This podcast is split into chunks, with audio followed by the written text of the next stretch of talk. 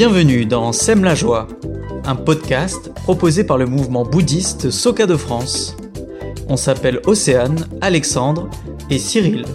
Et nous avons à cœur de vous proposer une fois par mois un concentré d'énergie positive. Pour ce faire, nous allons partager avec vous des citations des écrits qui nous inspirent. Mais pas que. Nous allons aussi inviter des profils variés à nous raconter leurs expériences afin d'illustrer concrètement comment cette religion nous accompagne au quotidien. Pour ce septième épisode, nous avons invité Yasmina qui a choisi cette citation.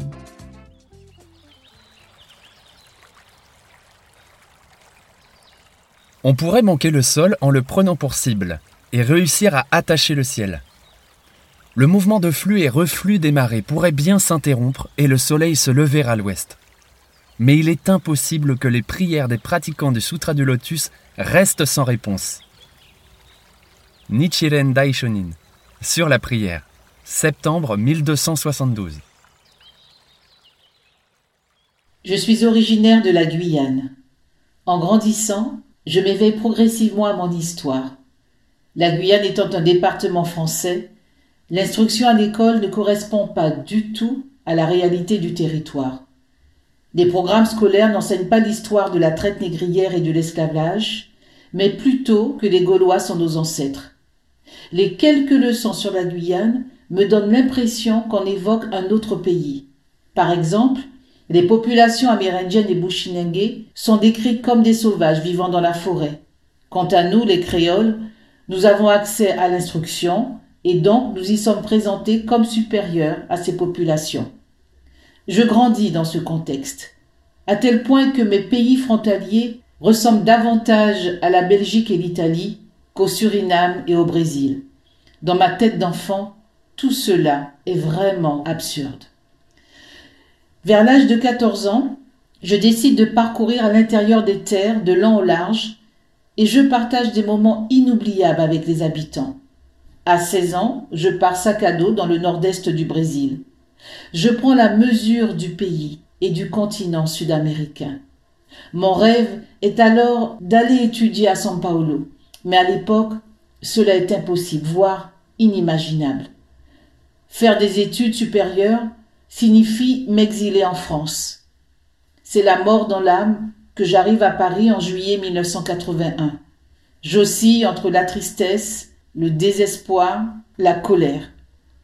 D'autant que je suis régulièrement confronté au racisme, ce qui augmente mon mal-être.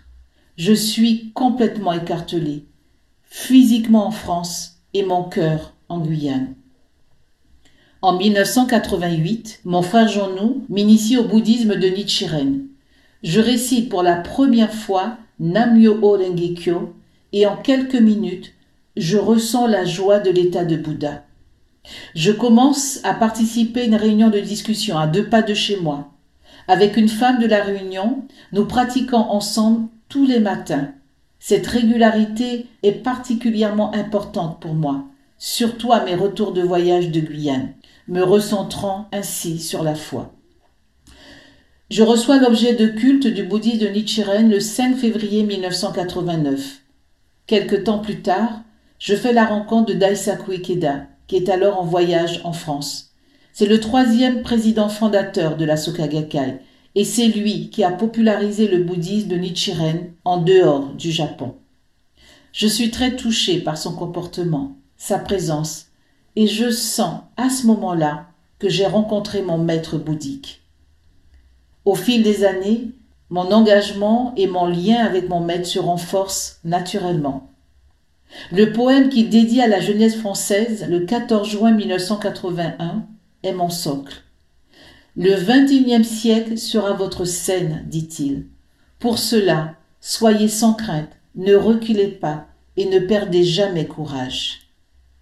Je m'engage plus sérieusement dans les activités bouddhiques au sein du mouvement Soka. À la fin de mes études, la seule proposition de travail qui me correspond m'oblige à rester en France.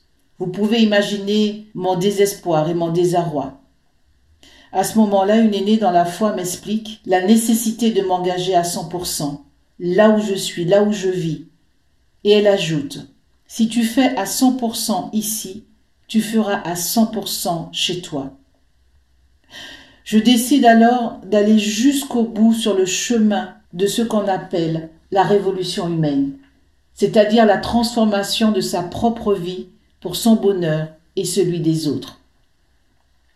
Dans la nouvelle révolution humaine, qui est le récit de la vie de Daisaku Ikeda, je lis un passage marquant. Alors qu'il se promène au parc Lincoln à Chicago, Daisaku Ikeda assiste à la scène suivante. Un garçonnet afro-américain tente de jouer au ballon avec des enfants blancs, mais il est durement invectivé par un vieil homme blanc.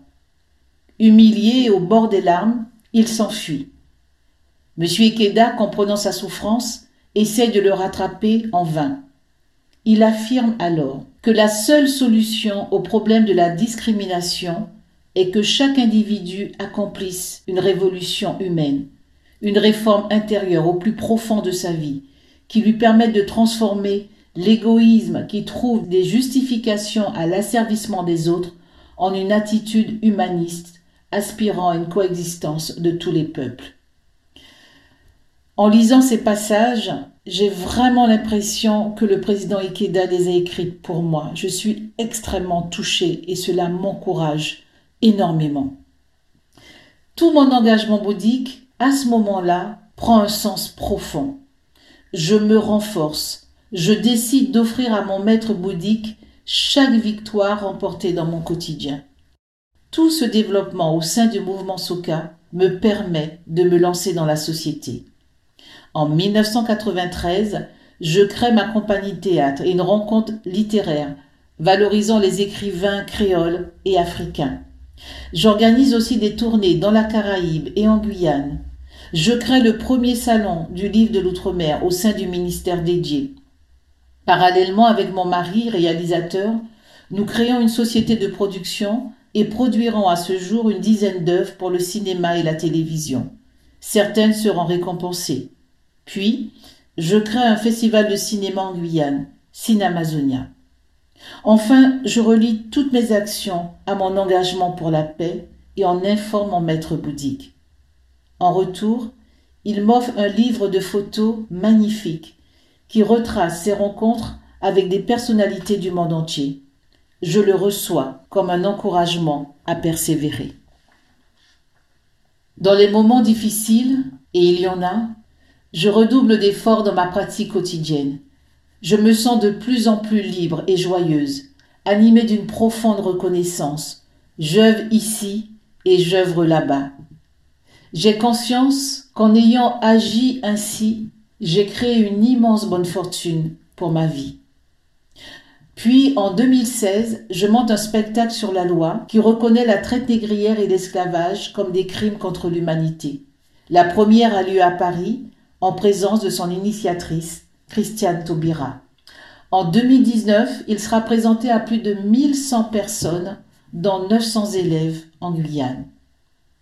La même année, la Fondation pour la mémoire de l'esclavage, en cours de création, me propose une intervention au musée d'Orsay dans le cadre de l'exposition Le modèle noir. Puis, dans l'impasse de la pandémie, je redécide de montrer une preuve concrète de la force de ma foi. Je redouble d'efforts dans ma pratique et dans l'encouragement auprès de mes camarades de ma localité.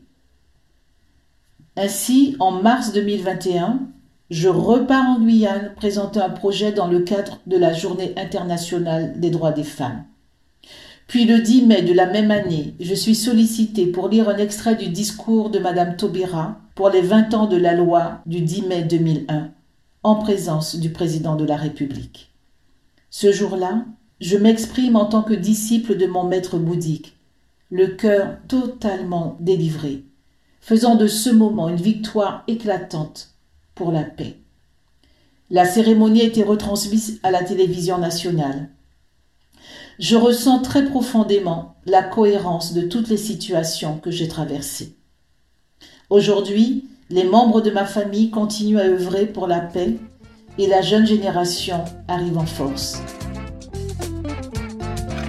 Merci Yasmina pour ton témoignage et merci à vous de nous avoir écoutés. Nous vous retrouverons le mois prochain pour un nouvel épisode de Sème la joie. Pour recevoir une notification lors de la sortie du prochain épisode, On vous invite à vous abonner sur la plateforme de votre choix. Vous pouvez également nous retrouver sur les pages Facebook et Instagram du mouvement bouddhiste Soka. A très bientôt.